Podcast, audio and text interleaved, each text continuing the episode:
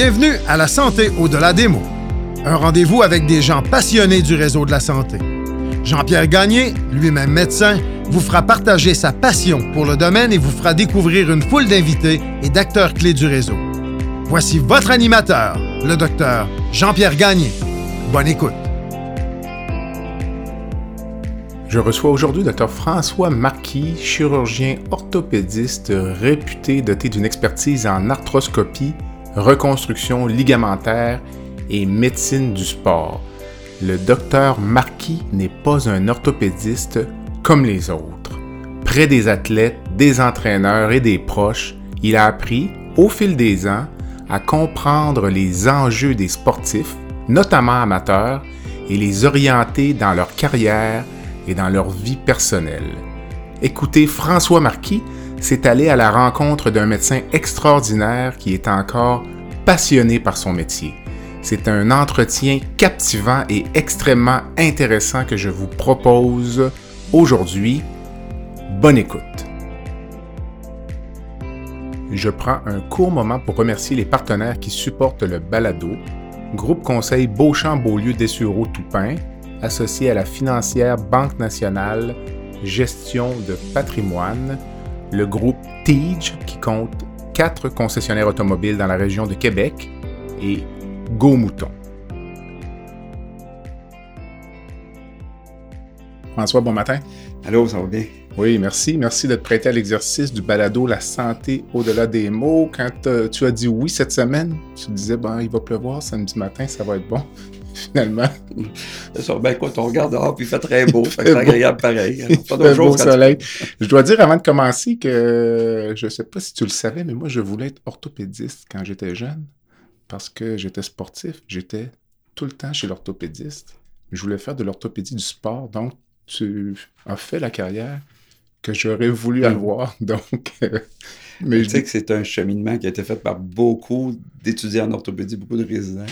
Euh, par rapport au sport, des blessures sportives, ça les a intrigués, ça les a intéressés, puis ils ont dit un jour, j'aimerais ça m'occuper de ça. C'est ça. Fait que c'est pas un chemin inhabituel que tu as vécu. Mais l'enjeu à l'époque, je pense qu'on en a déjà discuté, c'était les modèles de rôle. Moi, à l'époque, j'ai fait mon externat à Saint-Sacrement. Puis euh, les modèles de rôle en chirurgie générale étaient très forts. Donc, euh, ça a donné juste une petite déviation à mon parcours professionnel. Donc, euh, c'est sûr, hein? on, a des, on a des mentors dans notre vie qui nous influencent assez vite. Mais mm. moi, dans mon cheminement, l'orthopédie, ça a été rapide parce que dès ma première année de médecine, on cherche des jobs d'été, puis à l'université, si tu te souviens, il y avait des projets de recherche qu'on pouvait faire. Alors, premier été, projet de recherche, les déchirures du ligament croisé antérieur, avec des méthodologies un petit peu expérimentales pour l'évaluation radiologique. La résonance magnétique, ça n'existait pas dans ce temps-là. Non, c'est ça. Alors, j'ai travaillé avec euh, quelqu'un qui m'a vraiment bien guidé, puis il m'a permis de faire la clinique, la salle d'opération. Puis je me suis dit assez rapidement, ah, je pense que c'est ça que je vais faire dans ma vie. C'est ça qui t'a orienté finalement vers l'orthopédie.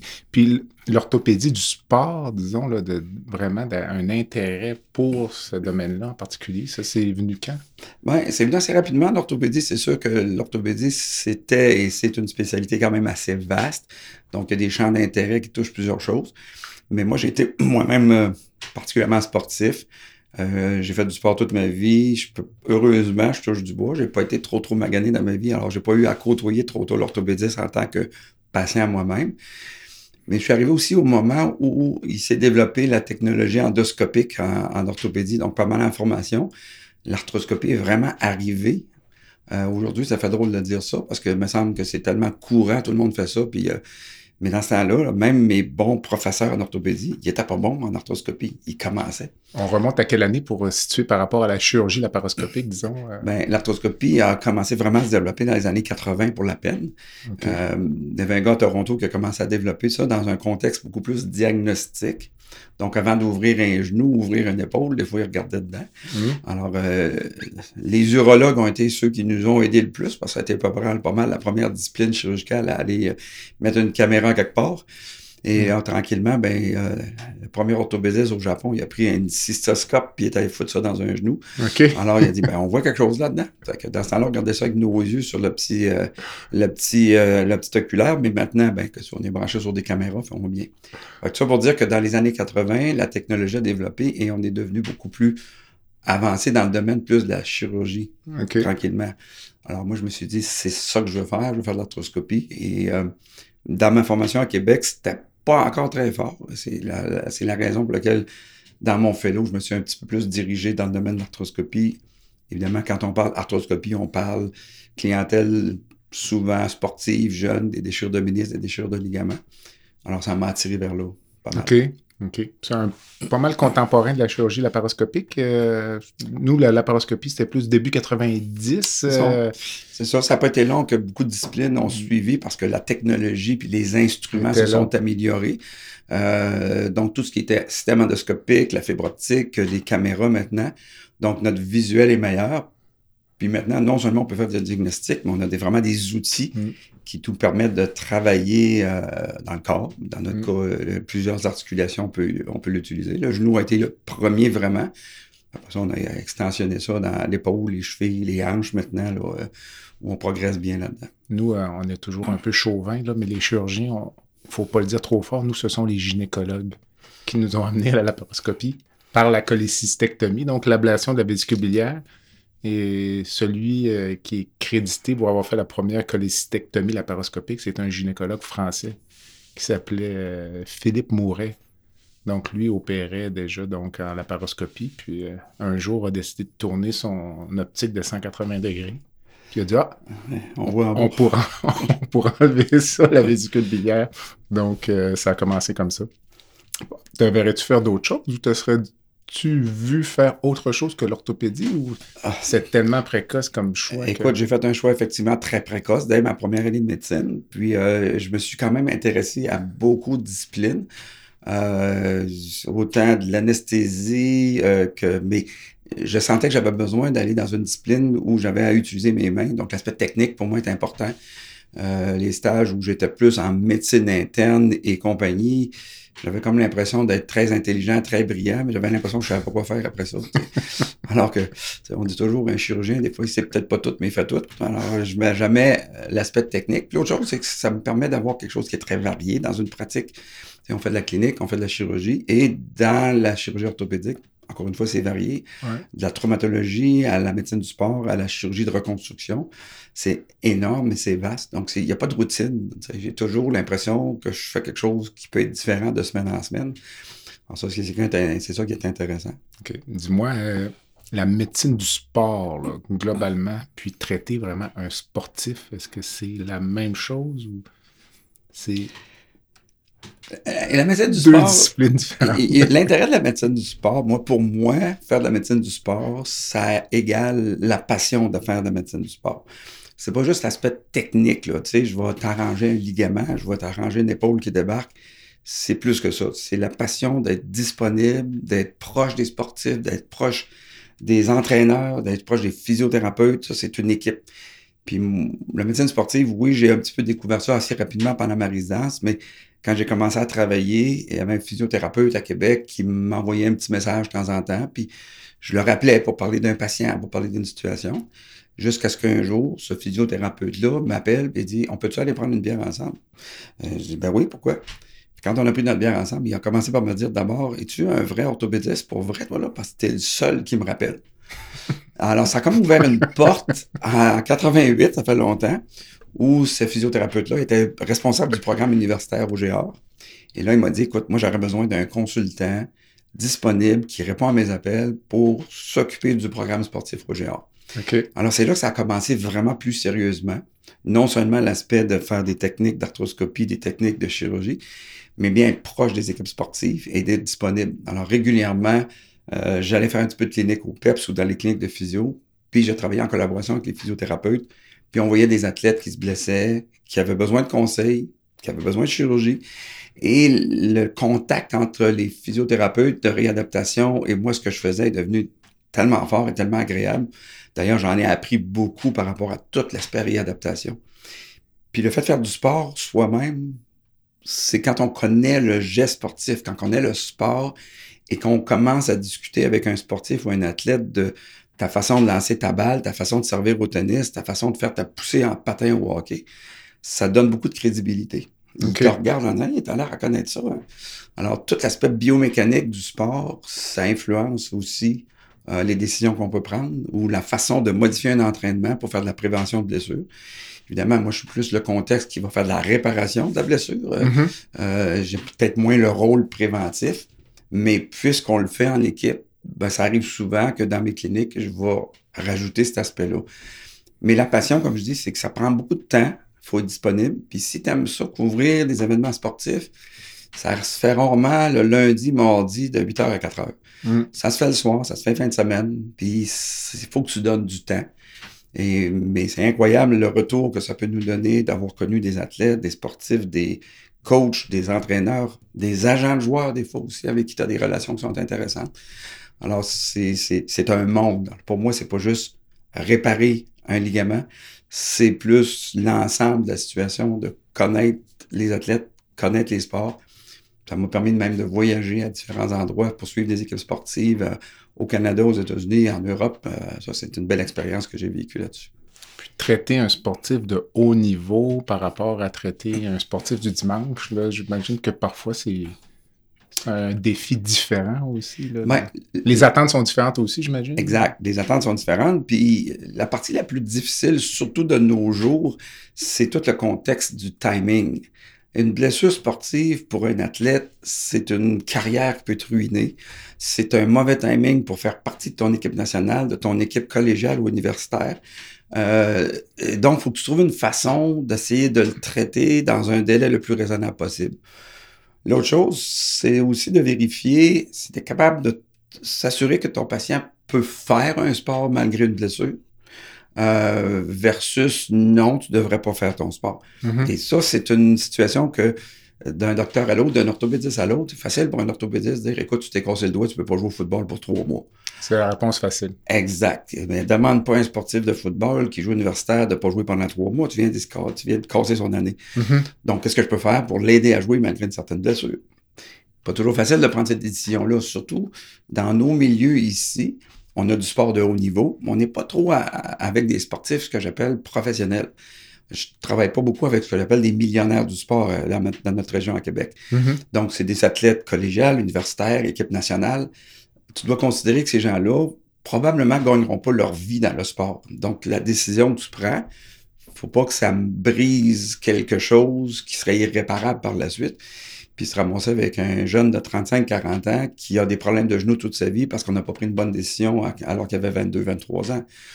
Mais euh, la demande est plus importante parce que c'est ça, les gens veulent le faire, ils veulent continuer. Euh, j'adore ça. Remarque que je ferais peut-être pas ça toutes, toutes, toutes mes journées de l'année parce que mm-hmm. euh, un athlète de haut niveau, le moindrement que son petit bobo le dérange, c'est toujours à cause du petit bobo qui performe pas.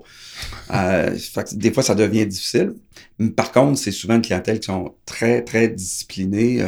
J'ai en tête plusieurs athlètes qui se sont fait des blessures, qui étaient des beaux talents de sport, mais pas nécessairement les plus disciplinés dans leur milieu. Puis là, après certaines blessures, sont devenus très, très euh, agressifs dans leur, dans leur réadaptation, dans leur programme d'entraînement.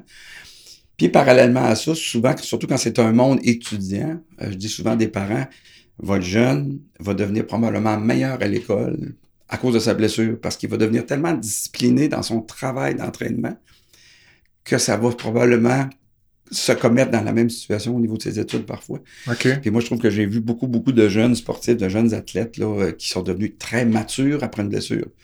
Dans la vie, on dit, des fois, on, apprend dans nos difficultés. Ben, ces gens-là, des fois, dans leurs difficultés de blessure, moi, j'ai trouvé qu'il y a beaucoup de ces jeunes-là qui ont grandi.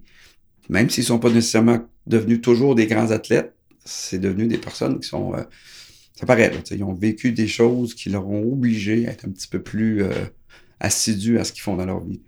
François, quand tu traites un sportif, disons, ou avec une équipe multi-physiothérapeute, euh, tout ce qu'on peut imaginer, en moyenne, tu disais que tu raccourcis la convalescence ou le retour aux activités de.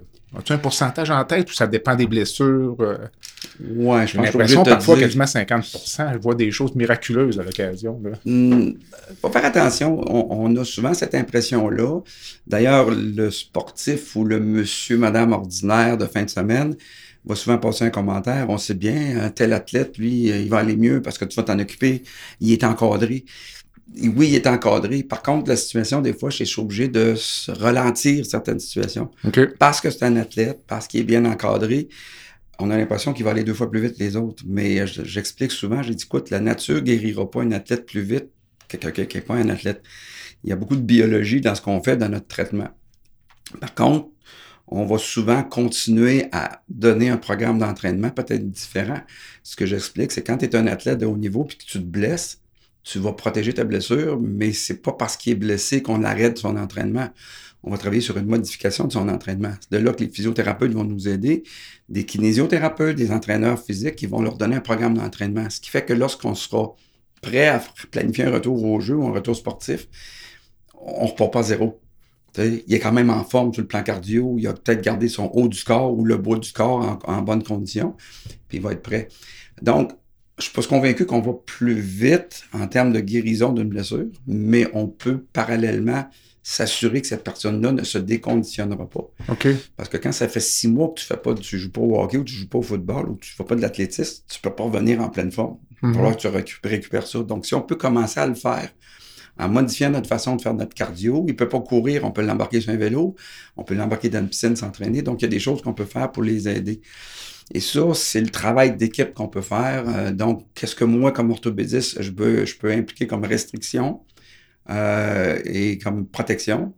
Alors qu'après ça, je peux leur dire, écoute, le reste, tu peux continuer à t'en occuper puis l'aider à évoluer pareil. Ça, c'est une bonne discussion à faire parce que le travail d'équipe, ce qui est aussi très important, c'est qu'on essaie de parler le même langage autour d'un sportif. C'est-à-dire que, tu sais, si moi je dis c'est pas grave, puis que le physio dit c'est épouvantable, ça marche pas, là. Alors, des situations des fois un petit peu délicates où on va commencer par se parler en équipe avant d'exposer la situation à notre athlète, avant d'exposer la situation à un entraîneur ou un coach, parce que cette pression-là, là, on l'a de temps en temps, euh, de faire comprendre au monde qu'il y a une blessure, c'est comme ça qu'on veut la gérer, c'est comme ça qu'on va la traiter, et que tout le monde parle le même langage, sinon on perd notre crédibilité si je dis quelque chose de différent d'un physio ou d'un entraîneur.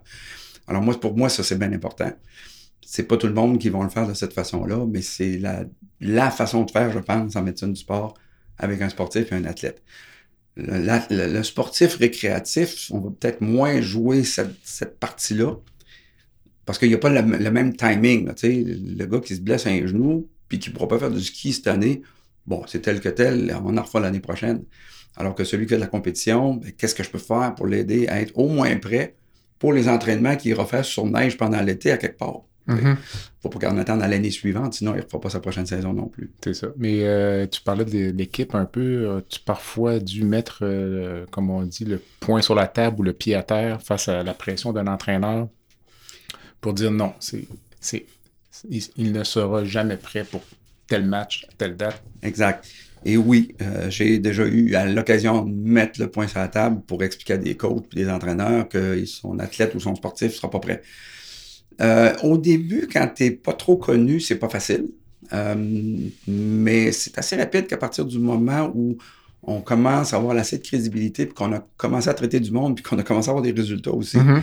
ils vont nous respecter un petit peu plus. Là où ça peut être plus difficile, c'est quand tu travailles avec des, le monde du sport qui est, j'appelle ça plus commercial, là, où, bon, c'est des équipes sportives avec des athlètes qui viennent d'un peu partout. Euh, ils- des fois, ils vont bâtir leur équipe pour une saison, le reste de la saison, ils s'en foutent. Alors là, c'est arrivé que tu me dis qu'il peut pas jouer, ben, on l'échange, on se débarrasse de lui, on va en prendre un autre. C'est décevant parce que toi, tu as un jeune qui vient de l'extérieur, tu veux l'aider à se soigner. tout. Mhm. Euh, J'ai déjà eu des situations avec des équipes de baseball où tu as un lanceur qui a un problème d'épaule. Puis quand tu regardes sa biomécanique, sa façon de lancer, il a changé sa motion, il y a une, une tendinite. Tu dis, écoute, euh, il faut recommencer à travailler sur cette dette-là. Là, le coach, a juste regardé les statistiques et dit, gars, c'est mon meilleur lanceur. Il ne changera pas sa motion. Ben, il, ton meilleur lanceur, il commence à avoir mal à l'épaule. Puis c'est arrivé deux, trois fois, le meilleur lanceur, il disparaît après un mois, puis je ne le revois plus jamais. OK.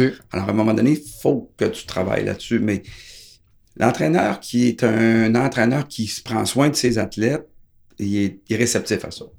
Mais c'est pour ça que moi, j'adore mon travail. je suis un peu content de ne pas avoir vécu trop le monde professionnel. Ben, ça m'amène à parler, je regardais au Super Bowl récemment, là, euh, Patrick Mahomes, là, je sais pas si tu as vu le match. Ah oui. La cheville défaite, puis il revient après la pause, puis c'est comme si rien n'était arrivé. Qu'est-ce qui s'est passé? Qu'est-ce que les gens font à cette cheville-là durant la mi-temps? Ah, ben, J'appelle ça jouer de l'aiguille un peu. Hein, à un moment donné, tu tapes une cheville, puis tu t'organises qu'ils la sentent pas trop. Puis il ne faut pas se cacher, là. C'est des situations qu'on vit à l'occasion. Quand on travaille avec des sportifs, quand on arrive, ta blessure du début de saison, des fois, tu la gères pas comme la blessure de fin de saison. Euh, en début de saison, si tu laisses un sportif jouer sur une mauvaise cheville, sur un mauvais genou, il peut l'entraîner toute la saison. Mm-hmm. Et quand tu arrives sur une situation où il reste un match, OK, on donne le coup pour le coup, on va s'organiser pour que tu pas trop mal, on va te taper un peu plus, on va s'organiser pour que tu moins la sensation de douleur, on va te faire prendre 3-4 pilules Ladvil ou Tylenol de plus que d'habitude. Tu vas jouer ton match. Une fois que ça sera fini, on va s'occuper de ta cheville comme il faut. Est-ce qu'il y a des risques parfois dans ce contexte-là d'aggraver des blessures de façon définitive, irrécupérable? C'est là la, grosse, la grosse différence entre le monde amateur et le monde peut-être professionnel. Le Mm-hmm. monde professionnel, le gars, il gagne 10 millions par saison. Euh, ben, quelque part, il faut qu'il joue. Mhm. Il y a beaucoup de situations. Puis pour l'avoir vécu, par exemple, dans notre football universitaire, plusieurs de nos joueurs à Laval sont allés jouer dans le pro, Ligue canadienne, et ça devient du bétail. T'sais, souvent, ces gens-là t'appellent, je me suis blessé un genou, puis ils me disent qu'il faut que je joue, que je joue, sinon ils vont m'échanger ou ils vont me libérer. Ben là, c'est embêtant, tu as un salaire, T'sais, alors que nous autres, c'est un peu différent. Il faut que j'y pense à cette situation-là. Mm-hmm. Donc oui, il y a des blessures qui peuvent s'aggraver. Puis là, c'est à nous, comme médecins et équipes de physiothérapeutes, à prendre la décision la plus correcte pour le joueur. Encore une fois, dans notre monde de sportifs amateurs, si je prends une mauvaise décision, ça peut être préjudiciable pour son futur. Mm. Puis il y a des blessures, tu joues pas là, là-dessus. Là. Tu sais, une commotion, euh, j'ai eu des situations de contusion d'organes profonds, comme une contusion rénale, où l'athlète a un peu de sang dans ses urines. Tu le fais pas jouer au football. Premier coup de casse dans le dos, il peut aussi bien perdre son rein. Donc là, tu sais, même si lui il est bien puis il se sent bien, tu as des éléments objectifs qui disent non, je peux pas te faire jouer là-dessus. Il y a une cheville enflée, bon écoute, là, on va te taper un peu plus fort. La pire chose, c'est que ta cheville va rester enflée deux semaines de plus, mais ta saison sera probablement finie. Mhm. Fait que oui, dans des situations comme ça, mais encore une fois, l'entraîneur, faut qu'il nous respecte.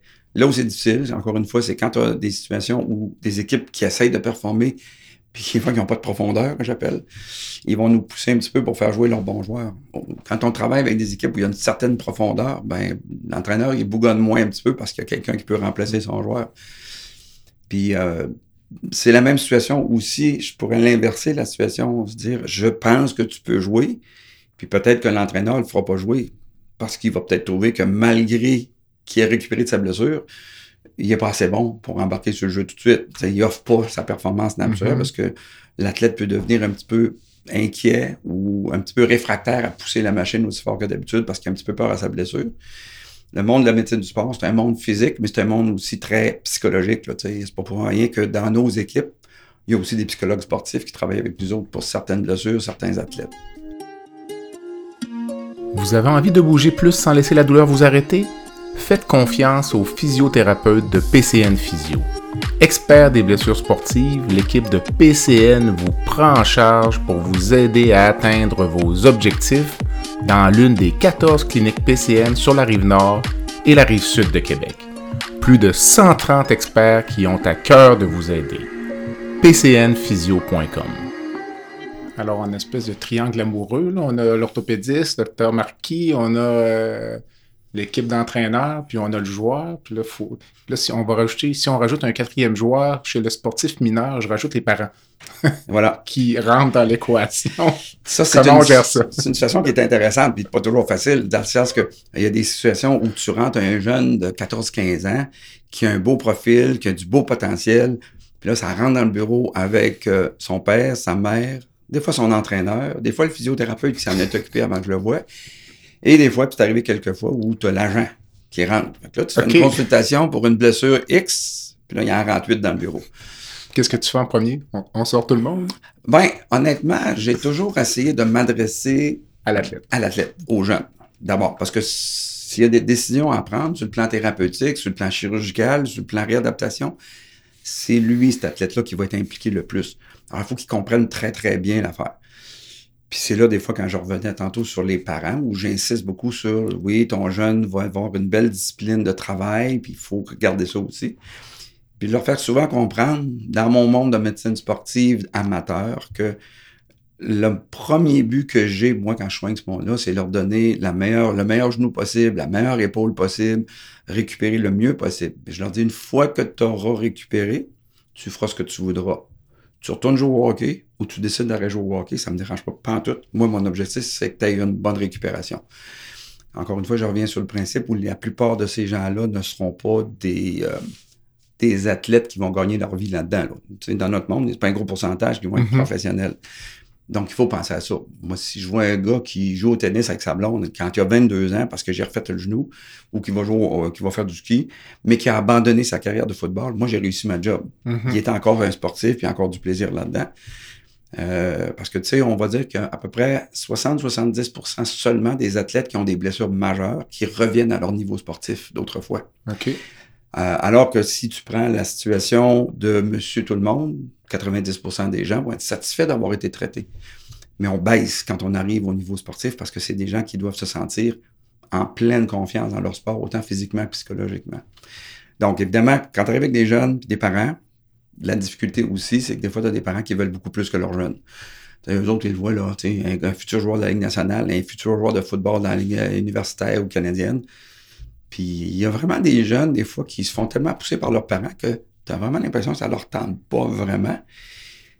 Et il y avait un ancien physiatre, Dr Pierre Béliveau, qui est un peu notre père de médecine du sport à Québec en physiatrie, qui me disait souvent, écoute, il y en a qui vont presque faker, entre guillemets, une blessure parce que ça leur tente plus de jouer au soccer. Puis leur père et leur mère poussent en arrière. Fait qu'il faut que tu sois quand même assez vigilant pour essayer de détecter cette situation-là. Euh, fait quand tu parles à un jeune qui te parle pas beaucoup, puis que c'est toujours les parents qui parlent, puis que le jeune, il a les yeux qui retroussent en l'air, tu dis, ouais, pas sûr que ça ait tant de temps que ça de pousser sa femme. Fait que c'est des conversations qui sont le fun. C'est moi, je trouve ça très motivant. Mais encore une fois, ça prend du temps. C'est des consultations qui sont beaucoup plus longues. Puis ceux qui travaillent en pensant qu'ils vont faire de l'argent en médecine du sport, c'est pas nécessairement la plus payante parce que tu prends beaucoup de temps sur ces affaires-là. Mais c'est bien stimulant, c'est le fun. Puis c'est de détecter le sportif, les parents, le coach, c'est qui qui veut le plus dans cette blessure-là pour qu'on s'en occupe puis qu'on pousse la machine. Mais régulièrement, j'en reçois tous les semaines des demandes. Ah, moi, mon joueur de, mon, garçon, c'est un joueur de hockey, il faut vite s'en occuper parce qu'il va manquer sa carrière. Ouais, il va manquer sa carrière, mais est-ce qu'il va manquer sa vie? C'est un, autre dossier. As-tu souvent eu à interrompre une carrière d'un jeune, disons, de recommander vraiment l'arrêt? Quand tu disais, tout ton but, c'est de le remettre euh, fonctionnel, guérir son articulation et le laisser décider, mm-hmm. mais as-tu eu parfois à dire, il faut arrêter? Euh, oui, oui, ça m'est arrivé, entre autres, une, une fille en l'équipe nationale de ski alpin qui avait été blessée, puis qu'elle s'est fait opérer dans un autre milieu parce que dans ce temps-là, tu sais, c'est comme les athlètes, ils vont tous à telle place faire soigner en Ontario. Puis, tu sais, honnêtement, ça avait été drôlement géré cette situation-là parce que il y a comme une pression des fois là qui d'obligation. Tu vas te faire opérer là-bas parce que c'est lui le docteur qui s'occupe de ça. Tu sais, quand tu es rendu à 7-8 chirurgies, hmm. ça va pas. Puis qu'un jour, euh, on décide, nous, de s'en mêler, de faire une intervention, puis que tout à coup, euh, Ski Canada t'appelle en disant merci beaucoup de t'occuper d'elle. Mais ben, c'est ça, là, ça fait ça fait trois ans là, que vous laissez. Que j'aurais dû l'avoir. Puis tu sais, à un moment donné, tu dis écoute, là, tu veux-tu avoir du plaisir à faire du ski dans ta vie? Tu veux avoir du plaisir à t'occuper de tes enfants? Arrête. De toute façon, avec le genou que tu as là, tu performeras plus. Alors, ça m'est arrivé quelquefois de le vivre dans ces situations-là. Sur le plan orthopédique, évidemment, il y a eu des situations ou parallèlement, tu sais, je vais vivre avec des joueurs qui ont eu des commotions cérébrales, puis c'est rendu qu'à chaque fois qu'ils se cognent la tête un petit peu, ils font une petite commotion encore. Je pense que tu as assez donné là-dedans. Mm-hmm. Oui, c'est arrivé qu'on va les arrêter dans ce contexte-là parce que c'est encore une fois, ils ne gagneront pas leur vie là-dedans, puis tu veux pas qu'il y ait trop de séquelles là-dessus. C'est pas facile toujours, mais je vais t'avouer honnêtement que les quelques fois que j'ai ouvert cette porte-là, le sportif était déjà rendu là dans sa tête la plupart du temps. C'est comme si j'étais celui qui l'a arrêté. Tout à l'heure, tu parlais de 30% des sportifs de haut niveau qui ne retournent pas à leur niveau d'activité ou de performance initiale. C'est en raison d'un blocage psychologique ou physique? Ou... C'est un peu des deux, mais c'est, je te qu'il y a un contexte psychologique. on fait du sport, puis évidemment, tu sais, surtout si tu fais un sport de compétition, l'entraîneur qui va faire son speech avant un match, il va faire comprendre que tu es la meilleure équipe, puis... Euh, mais si tu rentres sur un terrain sportif, puis tu, regardes l'autre équipe, tu les trouves tout un peu plus gros que toi, puis que tu regardes une piste de ski, puis tu dis, mon Dieu, qu'elle a l'air glacée, ou que les bosses ont l'air grosses, moi j'appelle ça l'arrogance du sportif. Un sportif, ça veut pas dire qu'il faut qu'il soit baveux, mais il faut qu'il ait pleine confiance en lui. C'est déjà dur d'être performant puis de gagner. Si tu n'as pas confiance en toi parce que tu as toujours un petit peu mal à ton épaule, tu as mal à ton genou, euh, ça va être dur de performer. tu pars avec une prise au bâton tout le temps. Puis quand j'ai l'occasion de travailler sur des événements sportifs, des, sur les lignes de côté d'un match de football, un championnat canadien de tel, de tel sport, euh, couvrir l'équipe nationale de ski acrobatique dans une Coupe du Monde, j'ai beaucoup d'athlètes que j'ai traités, que j'ai soignés, puis je leur dis toujours, je suis là, mais je ne vais pas te voir. J'irai pas commencer à te demander pendant le match, puis comment ça va ton genou? le gars, il est dans sa bulle, dans sa bulle sportive. Il faut pas que tu lui fasses rappeler que peut-être ça peut faire mal. Alors, c'est. Puis tu le vois, dans les sportifs, il y a des gens qui sont capables de jouer avec la douleur puis qui performent pareil. Puis il y a des gens, dès qu'ils ont un petit peu mal, ils viennent te voir trois, quatre fois pendant le match. Hey, mon épaule, tu checkera après la game. Euh, je pense que je devrais prendre une petite pilule pour que ça fasse moins mal. quand ils focus sur leur douleur plus, plus difficile. Puis moi, j'en ai vu, tu sais, qui, qui ont recommencé à faire des compétitions. Je pense à un athlète de Coupe du monde de ski de boss qui est un, un jeune des Laurentides. Il a fait une Coupe du monde après une chirurgie de genou, un an plus tard. Puis après sa Coupe du monde, où il a quand même bien performé, il a annoncé sa retraite. Puis moi, je l'avais rencontré, je dis, ton genou, ça va pas? Il dit, non, mon genou, c'est top shape. J'ai aucun problème. Ça me tente plus de faire ça. Et je regarde les bosses puis les sauts, je me dis, pourquoi je fais ça? Et je sais pas, ça me tente pas de me blesser. C'est correct. C'est une bonne décision. Ce gars-là, il continue à faire du ski, puis il fait du, vélo de montagne, puis il fait tout. Mais il a lâché le monde de la compétition.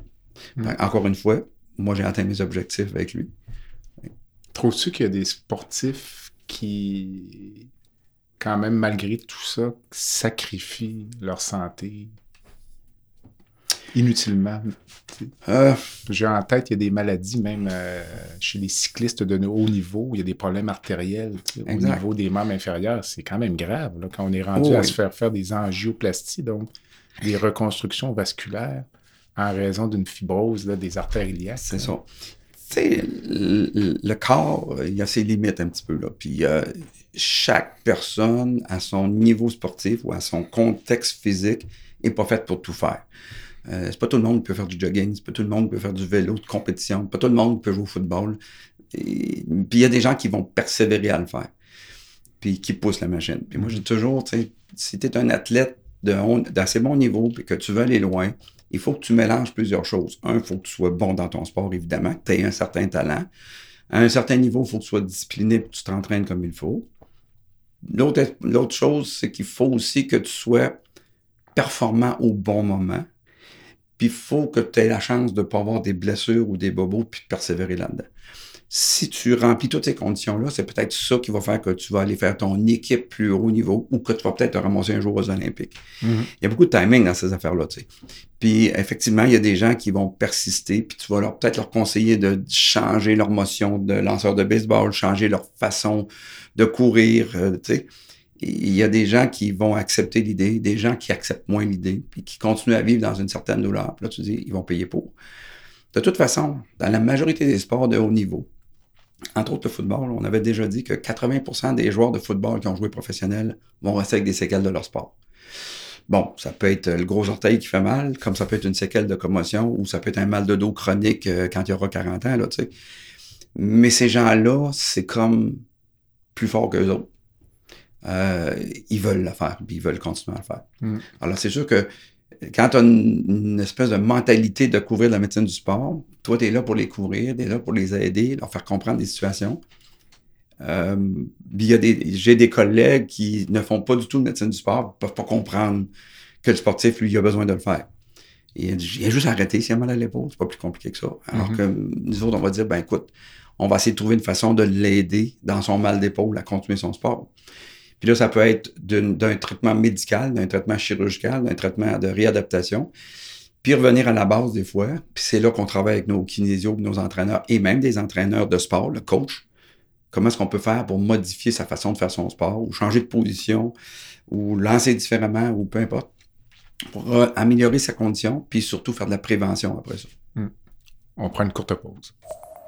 Le podcast La santé au-delà des mots est une présentation du groupe conseil Beauchamp, Beaulieu, Dessureau, Toupin de la financière Banque nationale Gestion de patrimoine. Comme nous croyons que la santé financière fait partie de la santé globale, nous sommes heureux de nous joindre au docteur Jean-Pierre Gagné pour vous souhaiter une bonne saison de la santé au-delà des mots. Tu veux lancer ton propre podcast mais tu ne sais pas comment t'y prendre? Pas de problème.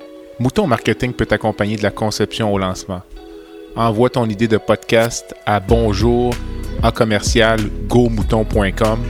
Bonjour à commercial g.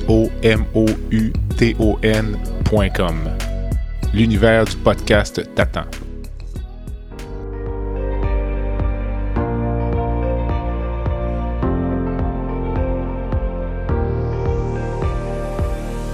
Vous avez des commentaires ou un sujet à nous proposer ou même faire partie de nos invités, visitez le site web de notre balado à www.baladosanté.ca ou sur notre page Facebook de la santé ou de la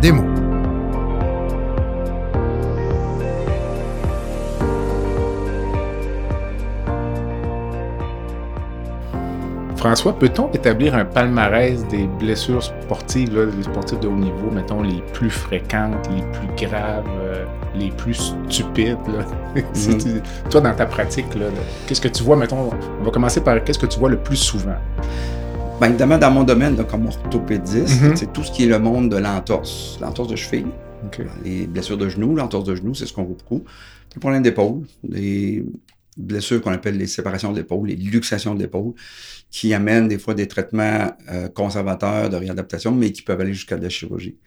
Le- Le monde du sport, c'est que on augmente le niveau de performance, on augmente le niveau de rapidité, et dans bien des activités sportives maintenant, on travaille sur des surfaces de terrain qui sont un peu plus difficiles. Entre autres, tout ce qui est en- ce qu'on appelle les terrains synthétiques. On en parlait tout à l'heure, d'ailleurs. euh, C'est ça. Les terrains synthétiques, euh, bon, euh, c'est sûr que pour l'entretien, c'est beaucoup plus facile dans nos milieux. Euh, avant, quand le football à l'université a commencé, c'était sur du terrain naturel pendant quelques années. Ils refaisaient le terrain chaque année. Puis pendant tout l'été, ils arrosaient le terrain, puis il n'y avait pas personne qui avait le droit de jouer là-dessus pour Mhm. être prêt à commencer en septembre. Puis en fin septembre, c'était c'était détruit. Alors là, les terrains synthétiques sont arrivés. Ce qui fait qu'on a beaucoup plus d'adhérence. C'est bien, les athlètes trouvent ça parce qu'ils vont plus vite. Ils ont des meilleures cotes, ils ont une meilleure accélération. Le problème, c'est que le pied fixé dans le gazon ou synthétique, ça vire une cheville pas mal vite, ça vire un genou pas mal vite parce que ton pied glisse plus là-dessus. Fait que des blessures de cheville ont changé. Avant, on se virait à cheville, comme on dit. On se faisait une inversion de la cheville. Aujourd'hui, on va se faire des, des entorses hautes de la cheville. Donc, c'est la syndesmose qui est blessée parce que le pied est fixé, puis on fait juste La un notre syndesmose pour nos auditeurs, non? c'est Si vraiment entre ça. le péroné et le tibia. Donc, c'est un petit peu plus haut. OK. Puis c'est une blessure qui est beaucoup plus longue à guérir, beaucoup plus dure à traiter, pas traiter, mais euh, à immobiliser. Tu, sais, tu te fais une entorse parce que tu t'es viré la cheville conventionnelle. Tu peux mettre un bon taping, puis ta cheville va moins virer. D'ailleurs, ils font souvent des tapings sur nos joueurs de football en prévention pour éviter ça. Mais le, la torsion, le phénomène rotatoire de la cheville quand ton pied est fixé dans le plancher, ça va briser tes ligaments justement entre le tibia péroné au-dessus de la cheville. Ce qui fait que c'est des blessures qui sont immobilisantes, sont très difficiles à immobiliser, très difficiles à soulager, et c'est souvent des deux, trois mois. Pour un joueur de football, perdre trois mois, c'est une saison. Tout à fait. Les, les saisons sont courtes. Ça, c'est des blessures qu'on a beaucoup plus. Ça implique moins un traitement. C'est rarement un traitement agressif chirurgical. C'est de l'immobilisation, c'est du temps, de la réadaptation, et ça reste douloureux longtemps. Dans notre domaine, évidemment, les blessures majeures, les fameuses blessures des croisés antérieurs, il y en a énormément. Euh, joueurs de soccer, joueurs de rugby, frisbee, football. Évidemment, on vient de parler de terrain synthétique. Tu as tout le monde du ski, le freestyle, euh, le ski alpin de compétition. Ça nourrit beaucoup, euh, ça nous donne beaucoup d'ouvrages, si on veut. On fait vivre mes enfants grâce à ça pas mal. Les blessures médulaires, est-ce que c'est fréquent dans le sport, ça? Non, pas beaucoup dans notre domaine sportif. C'est sûr que dans le domaine, par exemple, plus motocross, euh, vélo de montagne. Vélo de Mm. montagne, ça, c'est une situation qui a changé particulièrement dans les trois, quatre dernières années avec la pandémie. La pandémie, dans les trois dernières années, a fait en sorte qu'on a arrêté pendant un certain temps les équipes sportives, les compétitions euh, universitaires collégiales, les compétitions de hockey. Fait que les gens se sont retournés sur des sports solitaires, donc ça s'est mis à marcher puis courir, mais ça s'est mis à faire du vélo OK. dont le vélo de montagne. Et c'est pas parce que tu es capable de rouler sur une piste cyclable que tu peux faire du vélo de montagne.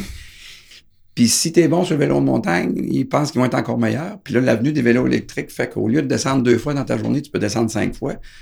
Alors, euh, dans nos milieux en traumatologie, là, les fractures, membres supérieurs, côte, pneumothorax, colonne vertébrale, traumatisme crânien, c'est devenu pas loin d'un fléau en, médecine du sport, vélo de montagne, parce que malheureusement, c'est pas tout le monde qui sont bien organisés puis qui sont vraiment bien euh, bien faits pour faire ce sport-là. Là, et euh, depuis trois ans, là, ça a été une grosse blessure. Et ça, c'est un traumatisme souvent de haute vélocité en pleine chute par rapport à un impact sur un genou ou une cheville. c'est sûr que as un traumatisme de la colonne, euh, tu es fait un traumatisme thoracique, ça peut être potentiellement beaucoup plus risqué, plus dangereux, là, plus grave. Est-ce qu'on pourrait parler des blessures niaiseuses ou stupides? As-tu en tête des choses comme invraisemblables? ben écoute, euh, non, pas vraiment invraisemblable, mais c'est sûr que tu as tous des petits bobos, là, des orteils puis des doigts, là, puis les sportifs que de football, euh, écoute, ils vont se faire ce qu'on appelle en anglais un turf toe, là, ils vont juste virer l'orteil en l'envers. Ils essaient d'accrocher un gilet, c'est que c'est un doigt. Dans ce temps-là, ils viennent te voir, tu tires sur le doigt, tu tapes le doigt, puis tu le retournes jouer, tu sais. Euh, puis ça m'est déjà arrivé de réduire un doigt, puis le gars vient te revoir à peu près 30 secondes après, c'est parce qu'il était encore croche. Ah, il avait luxé. Les deux articulations de son doigt, il n'avait ramassé, il y a qu'une. Mais il n'y a jamais rien de trop niaiseux qui peut déranger un, joueur. puis encore une fois, il y a des joueurs ou des sportifs qui, j'appelle ça, chercher des bobos. ils ont toujours un petit bobo, il y a toujours un petit bobo, puis il y a toujours un petit bobo. Puis souvent, c'est pas grand-chose. Puis des fois, tu peut-être quand tu travailles avec les thérapeutes sur les lignes de côté, tu es moins porté à avoir un œil vigilant sur ces joueurs-là parce que tu dis, ah, il est tombé bien encore mal à quelque part. Mm Jusqu'à temps qu'il se fasse une vraie blessure, puis tu n'es pas porté à aller le voir, jusqu'à temps que tu réalises qu'il y a la clavicule en arrière de l'oreille. Oh, je pense qu'il s'est vraiment blessé ce coup-là. As-tu parfois eu des sportifs qui se blessent, mais en dehors de leur sport, donc la veille d'une compétition importante, descend l'escalier à la maison, ah, là, t'appelles en catastrophe je viens de me faire une entorse de la cheville en descendant l'escalier. C'est sûr, ou dans les périodes d'entraînement, ou, euh, entre autres, je vais toujours me souvenir d'un joueur de football qui jouait sur une ligne défensive, c'était un des très bons joueurs euh, dans ce temps-là avec le Rouge et ça fait une quinzaine d'années de ça. À un moment donné, bon, il pratique ben, bonnement, comme d'habitude, puis écoute, il y a un ballon à terre, puis la gars de ligne défensive ramasse le ballon, puis il court, puis il fait un toucher dans la pratique. Un gars de ligne défensive fait un toucher, ça arrive pas souvent. Il était tellement excité qu'il s'est garoché, tombé sur le genou, s'est arraché le croisé postérieur. Fait qu'il a manqué les deux prochains, les deux mois suivants, tu sais. Niaiserie de même, tu sais. Puis, écoute, euh, c'est arrivé aussi, tu sais, c'est des gars puis des filles qui font du sport. Puis, euh, quand, surtout quand tu fais du sport d'équipe, bah, des fois, des fois c'est le fun de finir ta soirée euh, puis aller prendre une petite bière avec ta gang. Il y en a quelques-uns au bar qui ont mal fini leur soirée, des fois. Ils arrivent et ils ont la main toute enflée. Tu, fais ça pendant le match? Non. Cogner fort sur le bord, cogner dans le mur, puis euh, c'est ça. Fait que oui, ça arrive.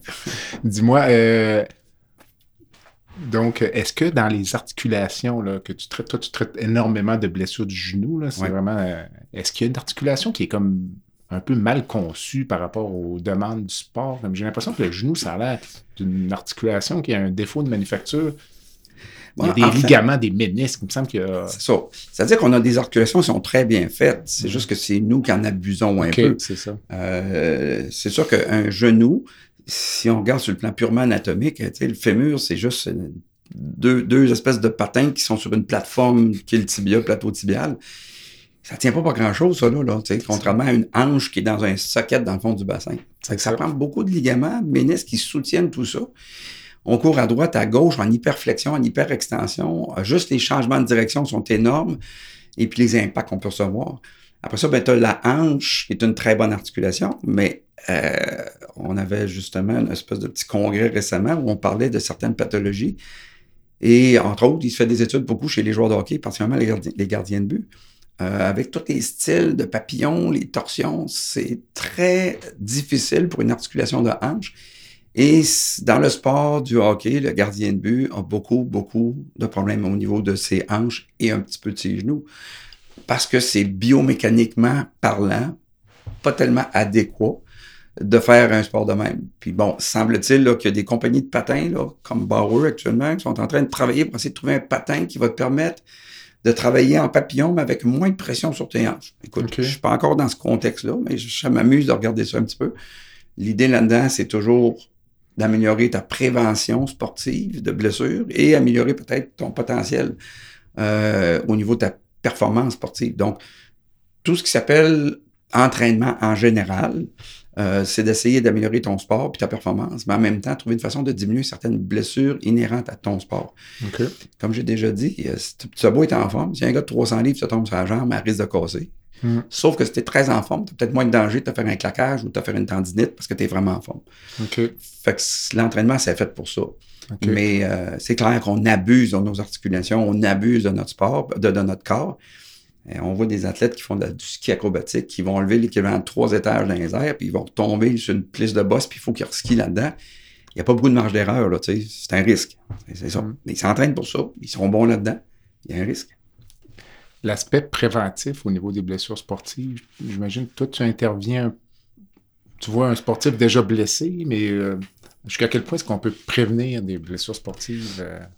Ben, je te dirais que le, rôle intéressant, puis je te dirais que ça s'est vraiment développé beaucoup dans les 20 dernières années sur l'aspect préventif. On parlait des entraînements tantôt. Mm-hmm.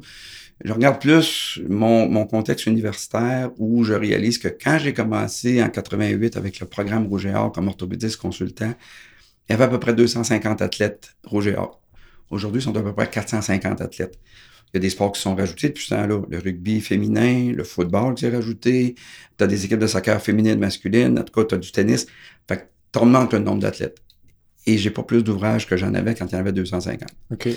Probablement que la raison aussi, c'est que les entraînements sont nettement meilleurs. On a des meilleurs entraîneurs physiques, on a des meilleurs kinésiothérapeutes qui donnent des programmes adaptés au sport. Fait avant, ton coach de basket s'occupait de toi cinq jours par semaine.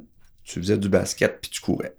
Ton coach de football, c'est ce qu'il faisait. Même chose pour la natation. Aujourd'hui, ils vont travailler avec leur entraîneur de sport, leur coach, deux jours semaine, trois jours semaine. ils vont faire deux, trois jours semaine avec un kinésiologue ou un entraîneur qui va faire un programme d'entraînement spécifique aux joueurs de volleyball, aux joueuses de rugby, aux nageurs. Tu n'entraînes pas un nageur comme tu entraînes un gars ou une fille de rugby. Il a besoin de développer son haut du corps différemment. C'est ça. Et moi, je réalise que sur le terrain, ça paraît. Tu vois des performances sportives beaucoup plus intéressantes. Et en proportion, c'est clair qu'on a baissé le nombre de blessures. C'est comme si l'entraînement avait deux objectifs. Le premier, c'est d'améliorer la performance. Et le deuxième, c'est de prévenir les blessures. Exact. C'est pas tout à fait la même chose, finalement. On pourrait faire un exercice, dans le fond, qui n'a pas un lien direct avec le sport, mais qui prévient la blessure que l'on sait être une, fréquente dans ce type d'activité-là. Exact. Il y a des sports où tu as vraiment besoin d'être ce qu'on appelle d'être rapide, ce qu'on appelle euh, la, proprioception qu'on appelle, c'est-à-dire mm-hmm. avoir des réflexes musculaires qui sont très, très rapides pour protéger tes ligaments articulaires. Évidemment, un nageur n'a pas besoin d'une même proprioception. Tout ce qu'il a besoin, c'est une puissance musculaire et un excellent cardio dépendant si c'est un sprinter ou s'il fait une longue distance. Mm-hmm. Euh, le joueur de football, le skieur qui travaille, vont travailler dans des situations où on va leur mettre des, des obstacles, on va les faire travailler plus rapidement avec leurs pieds. Euh, ils mettent des échelles à terre, ils vont vite, vite, vite là-dessus. Tu sais, c'est pour accélérer euh, leur processus de réflexe musculaire, ce qui va leur donner une chance encore plus performance, mais aussi diminuer les risques dans une torsion de genou. Si son quadriceps, ses ischio-jambiers répondent vite, ils ont des chances de protéger un ligament. Parce qu'une une, articulation, les gens me disent Qu'est-ce que je peux faire pour renforcer mes ligaments? Il n'y a rien à faire. Tu viens au monde avec les ligaments de ta génétique. C'est pour ça qu'il y a des gens qui sont hyper flex puis hyper souples, qui vont faire du patinage artistique, de la gymnastique puis de la lance.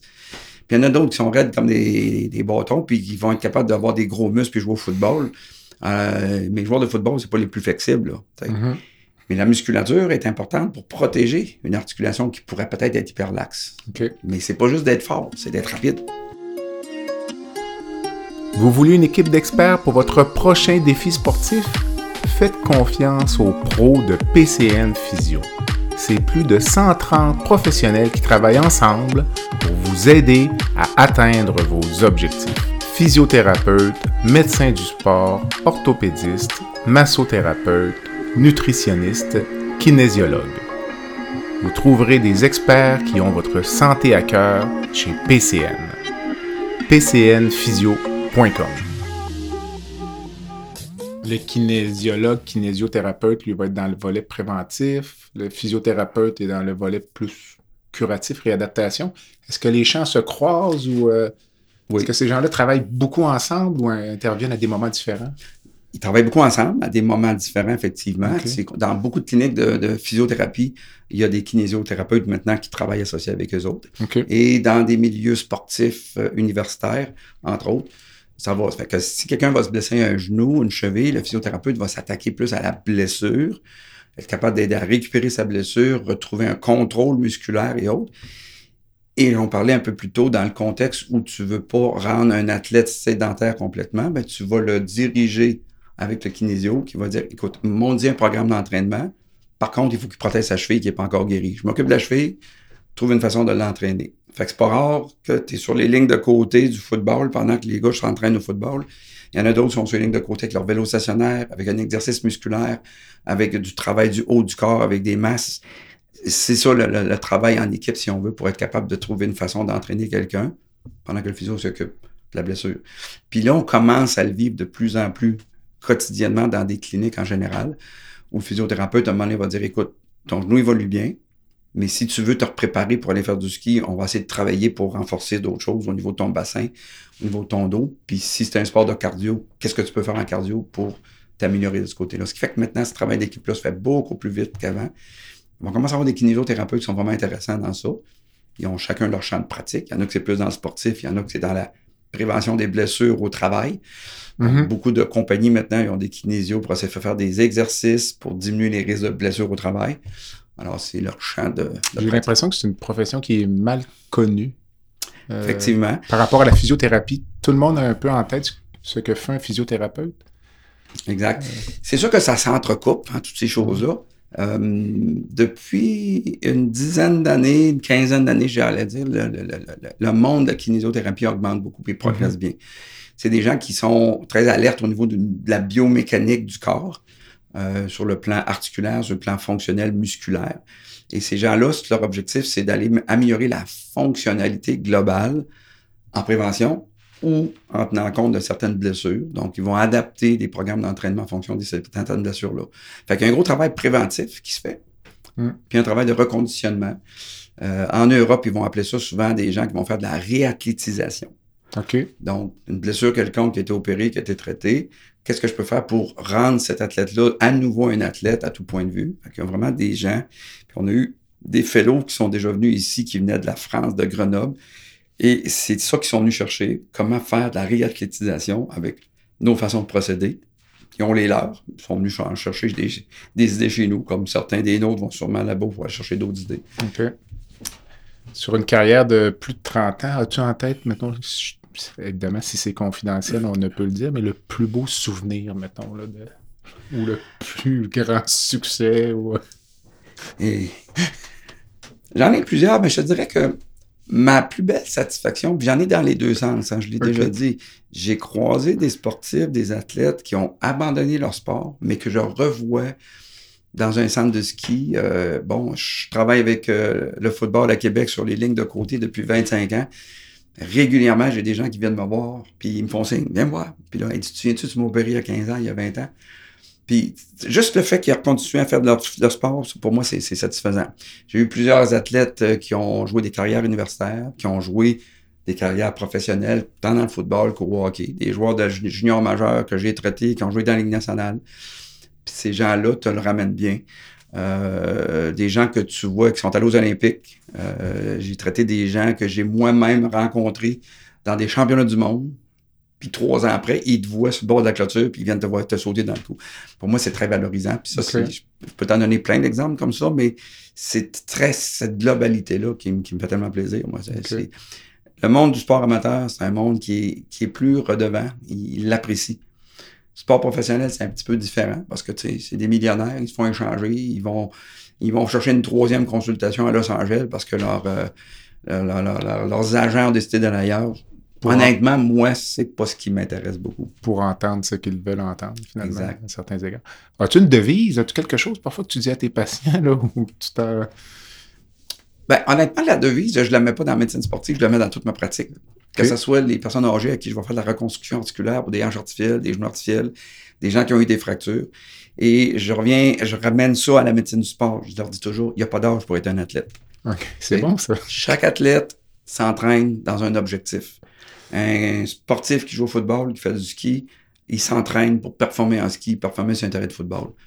Le monsieur et la madame de 40-45 ans, euh, je leur dis, continue à t'entraîner parce que tu veux faire du ski le dimanche. Tu veux jouer dans ta ligue de garage au hockey. Tu veux jouer dans ta petite ligue de tennis. Puis quand j'arrive avec des gens qui ont 75-80 puis qui ont besoin d'avoir un genou artificiel, je leur dis, vous savez, vous, là, votre objectif de performance sportive, c'est d'aller manger au restaurant, d'aller voir une pièce de théâtre, peut-être de faire un petit voyage encore euh, à Malbé. Amusez-vous. Allez prendre des marches, entraînez-vous, parce que c'est ça. Vous êtes une athlète qui voulait faire ça. Donc, moi, je reviens toujours sur l'exercice, la prévention, et c'est peu importe ton âge, aller prendre ta marche, aller nager un peu, faire du vélo, c'est payant. Puis c'est ça qui fait que tu vas remplir ton objectif de sport, de loisir, ou simplement de continuer à faire tes petites sorties quand tu es plus âgé, puis que tu as du plaisir à sortir un petit peu, puis que tu n'as pas peur de te faire mal tout le temps. Et comme euh, dit souvent Pierre Lavoie, retarder ton entrée dans le système de santé. Et comme une vieille madame m'avait déjà dit, docteur, je sais que je vais être vieille, mais je ne serai pas vieille. je l'avais trouvé très bonne. Si tu pouvais changer une chose dans le système de santé aujourd'hui, ce serait quoi? En avril 2023. On a-tu encore deux heures? On peut prendre le temps que tu veux. ben, ce que je trouve le plus difficile dans notre système de santé, c'est cette espèce de, de valeur qu'on peut avoir pour essayer de traiter des gens, de les aider, de les que ce soit de la prévention, que ce soit du traitement curatif et autres, c'est qu'on a un petit peu de misère à avoir cette liberté de soigner notre monde un petit peu parce qu'on est très, très euh, jugé par nos listes d'attente, euh, ces choses-là. Ça fait que c'est difficile. Puis, euh, tu prends un jeune qui se défait un ligament croisé, puis que tu veux le traiter, puis tu veux l'opérer, puis tu n'es pas capable de l'opérer parce que tu n'as pas de disponibilité, il va perdre sa saison et probablement la saison prochaine. Hmm. Fait qu'il faut que tu joues du violon beaucoup. Moi, je travaille beaucoup dans le monde de la fonctionnalité. Euh, de la qualité fonctionnelle, de la qualité de vie. Euh, c'est sûr que dans notre société, c'est un grand débat actuellement à savoir qu'est-ce qui est le plus important. C'est-tu la durée de notre vie ou la qualité de notre vie? Euh, c'est sûr que quand on regarde un peu notre monde sportif, le monde récréatif, ben, on dit, il faut que tu ailles faire d'activité, il faut que tu continues à faire du sport, il faut que tu continues à faire de l'entraînement. C'est parfait. Mais si tu as une blessure, il faut trouver une façon de la soigner. C'est la partie que je trouve la plus difficile actuellement, particulièrement depuis les 10-15 dernières années où c'est difficile de dire, ben, écoute, tel athlète, je vais l'opérer plus vite. Il y a eu une période où la médiatisation de ces blessures-là me dérangeait un peu, style, euh, bon, tel joueur de, du Rouge et Or euh, ou des remports de Québec s'est blessé, le docteur Marquis va le voir puis va l'opérer dans 15 jours. Là, il disait toujours, mm. ouais.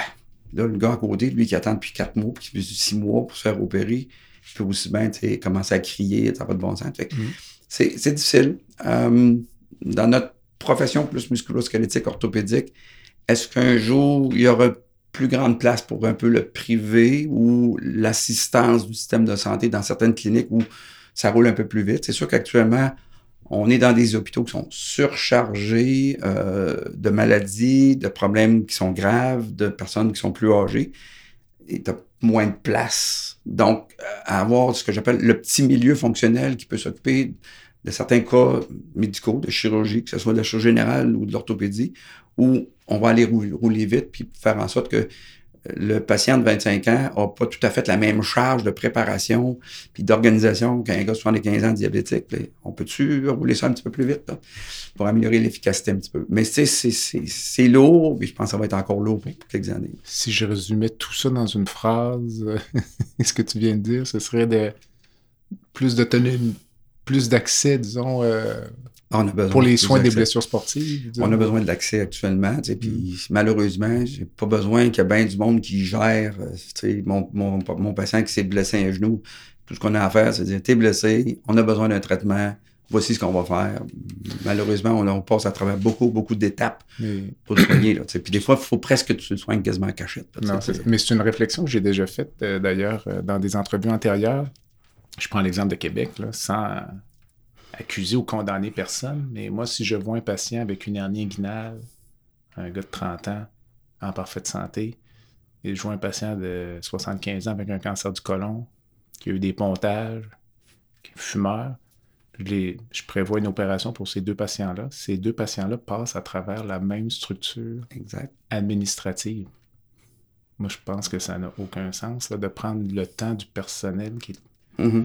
ce patient-là de 30 ans, lui, tu pourrais simplement lui dire, écoutez, euh, viens à 7 heures lundi matin, on va faire ton pré-op, on va t'opérer à 8 heures dans 80 Mon agenda, je te donne la date, viens on va s'occuper de. Tout ce que j'ai à faire, c'est donner une requête. On est là, on est là.